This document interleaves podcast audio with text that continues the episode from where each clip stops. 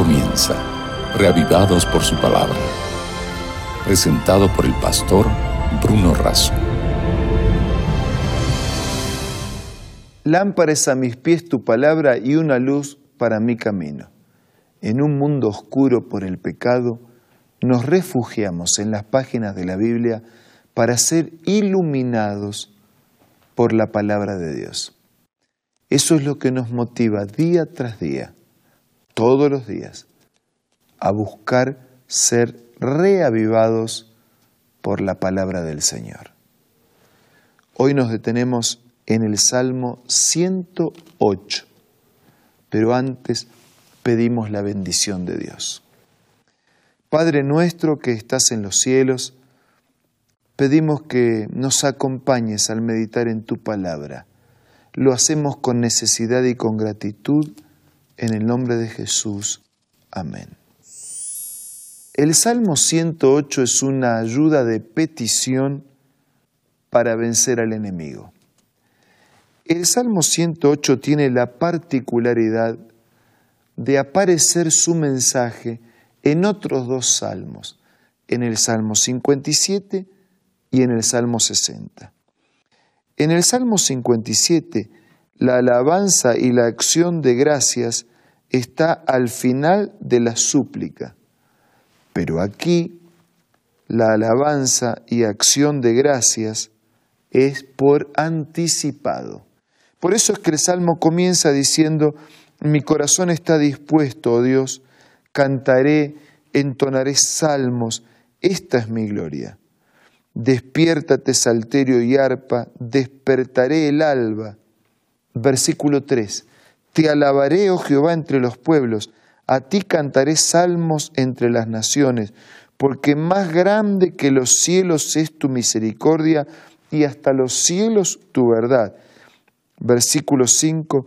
Exaltado sea sobre los cielos, oh Dios, y sobre toda la tierra sea enaltecida tu gloria. Comienza con gratitud, comienza con exaltar la grandeza, el poder, la gloria de Dios, con reconocer, tiene una petición que hacer, pero primero agradece, después pide. Eso habla de la confianza, porque ya por anticipado agradece antes de hacer el pedido. El libro de Daniel dice que antes de que una súplica salga de nuestros labios y de nuestro corazón, Dios ya la escuchó y ya nos envió la respuesta. Entonces, si tenemos un Dios que contesta antes que pidamos, necesitamos una criatura que agradezca antes de recibir. Y eso es lo que aparece en este salmo. Después entonces de esta expresión de gratitud, ya ligado con el Salmo 60, porque es, es el mismo mensaje, está la, la petición. Y vamos a detenernos en esa petición que está repetida en los dos salmos, el Salmo 60 y el Salmo 108. Dice el versículo 5, para que se libren tus amados, salva con tu diestra y óyeme. ¿Mm? Salva con tu diestra y óyeme, para que sean librados tus amados. Salva con tu diestra y respóndeme, dice el Salmo 108. Continuamos. Dios ha dicho en su santuario, yo me alegraré, repartiré a Siquén, mediré el valle de Sucot, mío es Galad, mío es Manasés, hay toda una serie de geografía, pero hay un canto de victoria y un canto de esperanza para todas esas regiones, para los siervos de esas regiones. Dice también que hay un canto de felicidad, me regocijaré. Dice, ¿quién me llevará a la ciudad fortificada? Petra era la antigua ciudad que estaba eh, la capital de Edón, que estaba construida en la roca viva, en lo alto de la montaña, en lo alto de la roca viva, era inexpugnable. No había enemigo que pudiera llegar a ese lugar. Era una ciudad apetecible porque cómo un enemigo llega a, la, a la punta de una montaña, en lo alto de la roca viva. Entonces dice, ¿quién me librará? ¿Quién me llevará a la ciudad fortificada? ¿Quién me llevará hasta Edón? ¿No serás tú, oh Dios, que nos habías desechado? ¿Y no salías, oh Dios, con nuestros ejércitos? Danos socorro contra el enemigo, porque vana es la ayuda de los hombres.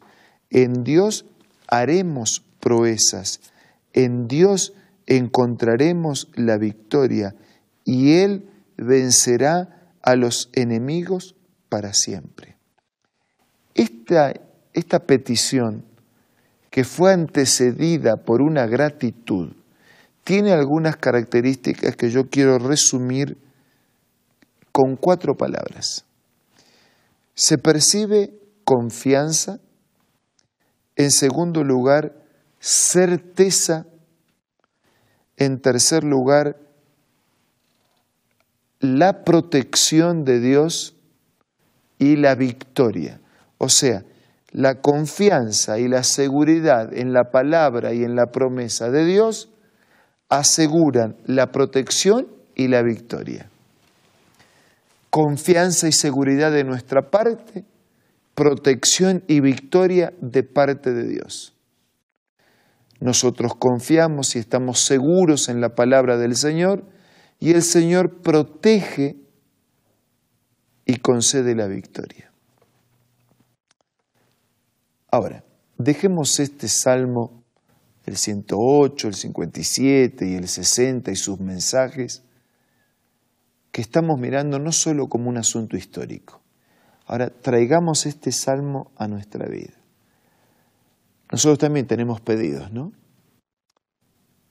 Pregunto, ¿agradecemos antes de pedir? ¿O ni siquiera agradecemos después de pedir y después de recibir respuesta? Segunda pregunta. Cuando yo me acerco a Dios para presentarle mi pedido con mis necesidades, con mis luchas, con mis problemas, ¿tengo confianza y seguridad en la intervención de Dios?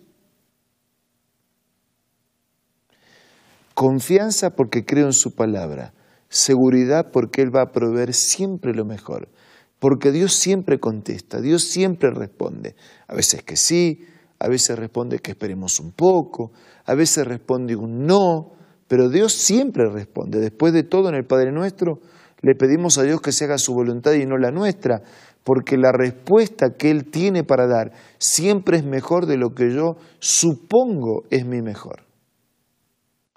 Confianza y seguridad. Y el resultado es protección y victoria. Haga la prueba. Acérquese a Dios con su pedido, agradeciendo por anticipado, confiando y seguro que Él va a actuar.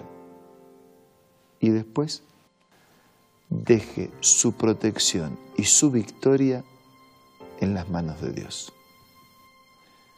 Vamos a presentarnos con esta actitud y disposición delante del Señor en este momento en la plegaria y en la oración.